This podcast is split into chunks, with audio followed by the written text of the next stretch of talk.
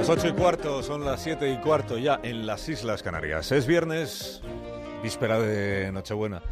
Y aquí está Raúl del Pozo. Buenos días, Raúl. Buenos días, Carlos. Su conocida sección, muy influyente, cada vez más influyente. Se va a cargarnos el gobierno. Por lo menos alguno de los muchos que hay. Viva el vino.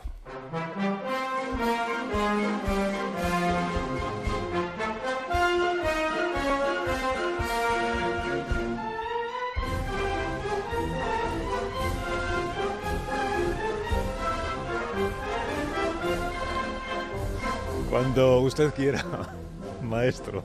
Escribió Camilo José Cela que la Nochebuena llega vestida de blanco, como una novia, regalando mazapán de Toledo.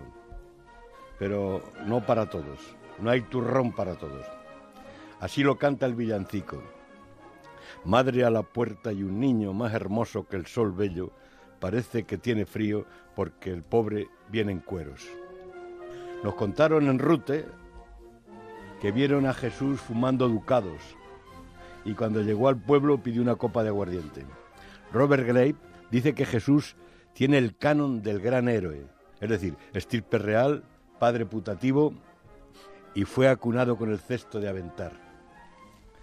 Se celebra su nacimiento con turrón y pavos. A mucha gente le da pena matar los pavos. Es que da mucha pena matarlos con el hacha, como solía hacer Leonardo da Vinci en la taberna Los Tres Caracoles, donde era cocinero antes que genio.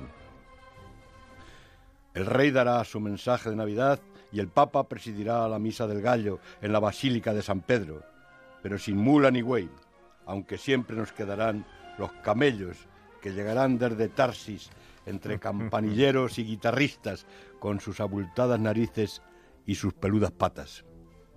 Y como siempre el mundo entero celebrará los senos de oro en la aurora que dan teta un niño en la paja, entre el boao de la cuadra. Muérdago, mazapán, arbolitos para celebrar el nacimiento de un niño sin techo, en Belén, provincia romana. Aunque la existencia de Jesús fue puesta en duda y los evangelios que la cuentan se escribieron bastantes años después de la muerte del protagonista, está demostrado que Cristo existió Hablan de él Plinio el Joven, Flavio Josefo, Cayo Suetonio y Tácito. Relatan que lo bautizó San Juan Bautista, aquel tipo que se alimentaba de saltamontes. Así que, querido Carlos, celebremos hoy su cumpleaños y más que nunca, felices Pascuas y viva el vino. Lo mismo te deseo a ti, Raúl, que tengas unas felices Pascuas. Feliz Nochebuena, un bonito día de Navidad. Felicidades a los que nos escuchan. Y hasta el próximo día.